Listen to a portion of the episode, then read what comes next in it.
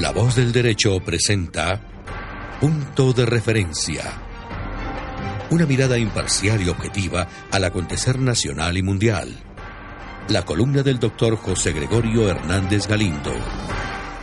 Buenos días.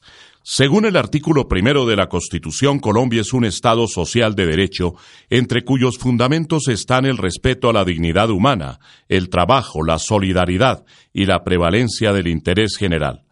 Uno no sabe si quienes desde algunos gremios proponen medidas o normas que despojen a los trabajadores de sus derechos y garantías ignoran esos fundamentales principios del sistema jurídico o si por el contrario lo que están buscando es que desaparezcan, que Colombia no sea sino un Estado que profese y realice el capitalismo salvaje que hoy representa el neoliberalismo.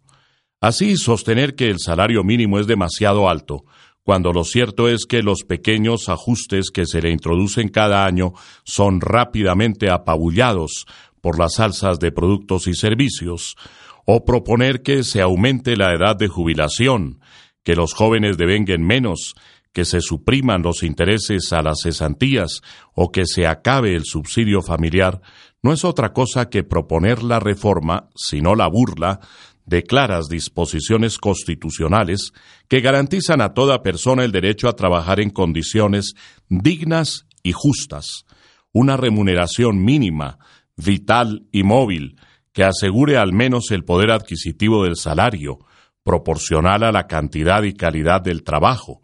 No demoran en proponer que se suprima la garantía de la salud para los trabajadores y sus familias, o que no haya límite a la jornada laboral, o que desaparezca el subsidio de transporte.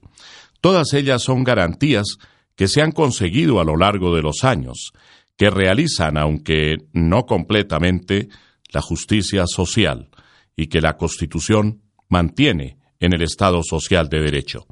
Digo que no completamente porque el sistema actual de salud y seguridad social, en especial fundado en la Ley 100 de 1993, es verdaderamente deplorable, no es sino observar lo que ocurre con varias CPS llevadas a la quiebra por la corrupción y el desvío de sus recursos y la necesidad de la tutela como único camino para medicamentos, cirugías y debida atención a los pacientes, los trabajadores y sus familias. Lo peor de todas estas regresivas ideas consiste en que casi siempre le suenan al ministro de Hacienda. Hasta pronto. Escucharon Punto de Referencia, la columna del doctor José Gregorio Hernández Galindo, una presentación de La Voz del Derecho.